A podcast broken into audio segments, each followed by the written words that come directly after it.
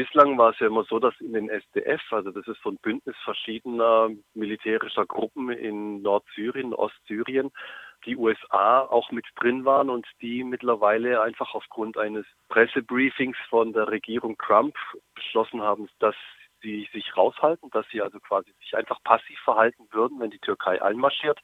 So konkret war bislang die Drohung noch nie. Es gibt mittlerweile auch schon Stellungen in Nordsyrien, wo die Truppen aus den USA sich zurückgezogen haben und wo mittlerweile nur noch JPG, JPG alleine gegen die Truppen der Türkei stehen. Ihr habt sicher Kontakt mit Leuten oder äh, verfolgt mhm. genauer medial. Was ist denn so in den letzten 24 mhm. Stunden passiert? Gibt es konkrete Befürchtungen, dass so in nächster Zeit einmarschiert werden könnte in Rojava? Ja klar, also es ist so, dass diese Bedrohungsszenarien sehr real auch erlebt werden. Es ist auch so, dass mittlerweile zum Beispiel von der Südgrenze Rojavas oder auch von Raqqa und der Ressort die Truppen abgezogen werden, die da Richtung Assad-Regime stehen und Richtung Norden verlagert werden, Richtung türkische Grenze. Es ist so, dass die Menschen auch auf die Straße gehen, dass die Menschen vor die ähm, Behörden, wo zum Beispiel die Amerikaner sind, einfach hinziehen und dort wirklich zu Tausenden gegen genau dieses Verhalten, was Trump angeordnet hat, protestieren. Es herrscht eine große Unruhe, eine große Befürchtung, dass der Krieg losgeht die Bedrohung war noch nie so konkret wie aktuell. Für diejenigen Zuhörerinnen, für die jetzt Rojava vielleicht kein Begriff ist, es befindet sich im Norden Syriens. Was steht denn genau auf dem Spiel für die dortige kurdische Bevölkerung beziehungsweise für die kurdische Bewegung an sich, wenn dieser Ort äh, militärisch bedroht wird? Ja, also dazu muss man erstmal sagen, dass es gar nicht nur um die kurdische Bewegung geht, wenn man von Rojava spricht. Rojava heißt eigentlich erstmal kurdisch Westen. Das ist mittlerweile auch, also eben einfach die Gebiete im Norden und Osten Syriens, aber die sind auch bewohnt von zum Beispiel arabischen Stämmen, von Turkmenen, von Assyrern. Also es ist ein sehr großes, buntes Gemisch von allen möglichen Ethnien, die dort leben und deshalb heißt es auch mittlerweile Demokratische Föderation Nord- und ähm, Ostsyrien. Und was steht dabei auf dem Spiel? Also das ist dort eigentlich eine der wenigen gelungenen Gesellschaftssysteme, wo man mal rätedemokratisch versucht, zum Beispiel ähm, eine multiethnische, plurale, aber auch geschlechtergerechte und ökologische Gesellschaft zu verwirklichen. Das ist irgendwas, was eigentlich weit, weit über diesen kurdischen Kreis raus möglich wäre und was ähm, viel, viel Hoffnung auch ähm, auf der ganzen Welt eigentlich verbreitet hat, wenn es um geht, emanzipatorische Gesellschaftssysteme zu realisieren. Dort wird eben schon lange was ausprobiert, was in vielen anderen Ecken der Welt einfach diskutiert wird. Weshalb hat die Türkei denn ein Interesse daran, in Syrien einzugreifen?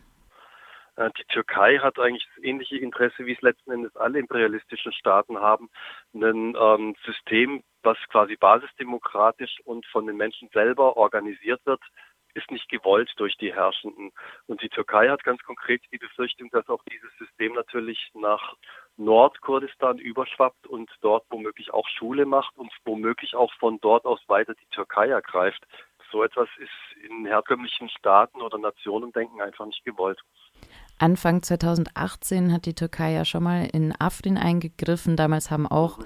zum Beispiel das Solidaritätskomitee Freiburg die deutsche Bundesregierung dazu angehalten, sich gegen diesen Einmarsch auszusprechen, gegen diese Attacke. Mhm. Was ist damals passiert und hofft ihr, dass es dieses Mal anders ausgehen könnte?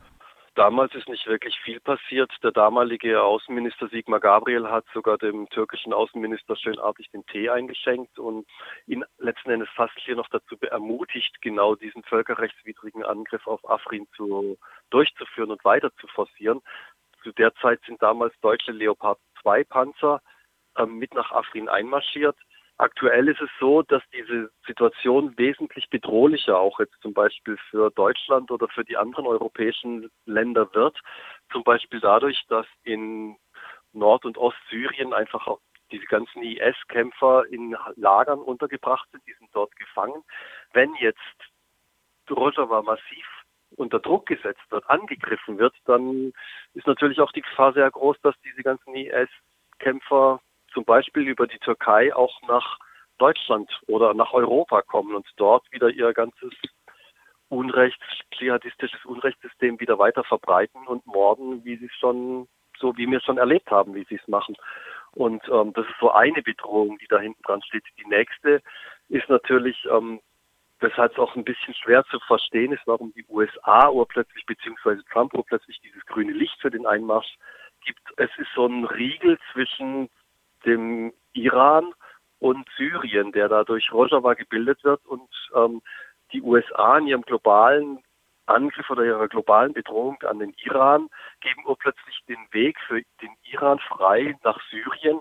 Und Syrien wird schon aktuell sowieso stark durch iranische Truppen, Söldnertruppen unterstützt.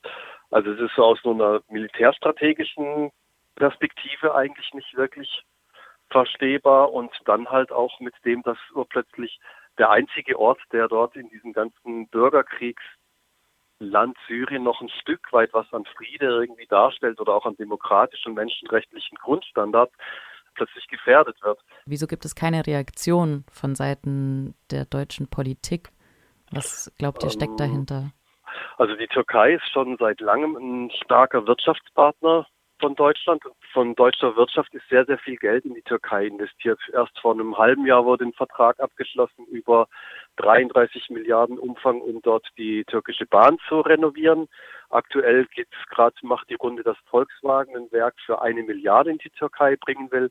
Und es gibt noch viel, viel mehr solche Verbindungen. Und dieses Geld ist natürlich bei einer instabilen Türkei auch tatsächlich gefährdet. Und deshalb hat Deutschland zum Beispiel massives Interesse, die Türkei in ihrem Sinne stabil zu halten. Und das heißt halt im Klartext, das Programmregime zu unterstützen. Was können denn Menschen tun, die jetzt von diesem Drohneneinmarsch ähm, mhm. schockiert sind? Wie ähm, können sie sich weiter informieren? Wie können sie ja, weiter ihre Stimme erheben dagegen? Mhm. Also informieren geht zum Beispiel auf anfdeutsch.com. Das ist so eine kurdische Nachrichtenagentur, wo es aber auf Deutsch aktuelle Nachrichten gibt. Dann kann man natürlich auf Twitter immer wieder nachschauen, was da so gibt, aber man muss aufpassen, sehr schnell herrscht dort sehr große Hysterie. Was kann man tun? Man kann natürlich laut sein und man kann natürlich auf die Straße gehen, zum Beispiel am Dienstag um 17 Uhr auf dem Platz der alten Synagoge. Aber man muss natürlich auch sehen, dass auch die Bundesregierung stark in diesen Krieg involviert ist, dadurch, dass sie zum Beispiel Waffenexporte an die Türkei genehmigt, dadurch, dass sie sich im lautestes Schweigen hüllt und nicht zu diesen Angriffsszenarien von Erdogan irgendwie Position bezieht dadurch, dass sie einfach diesen NATO-Staat nicht irgendwann mal einfach quasi zurückpfeift, sondern einfach immer schweigt, schweigt, schweigt.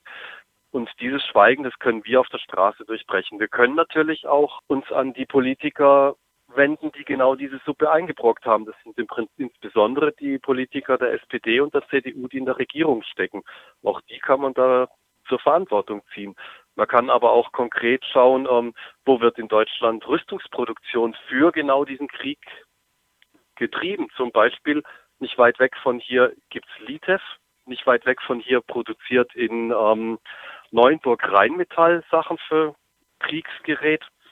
Also das ist alles nicht so weit weg. Es gibt auch Unterstützung durch die Bundesrepublik für diesen Krieg und da kann man auch ansetzen.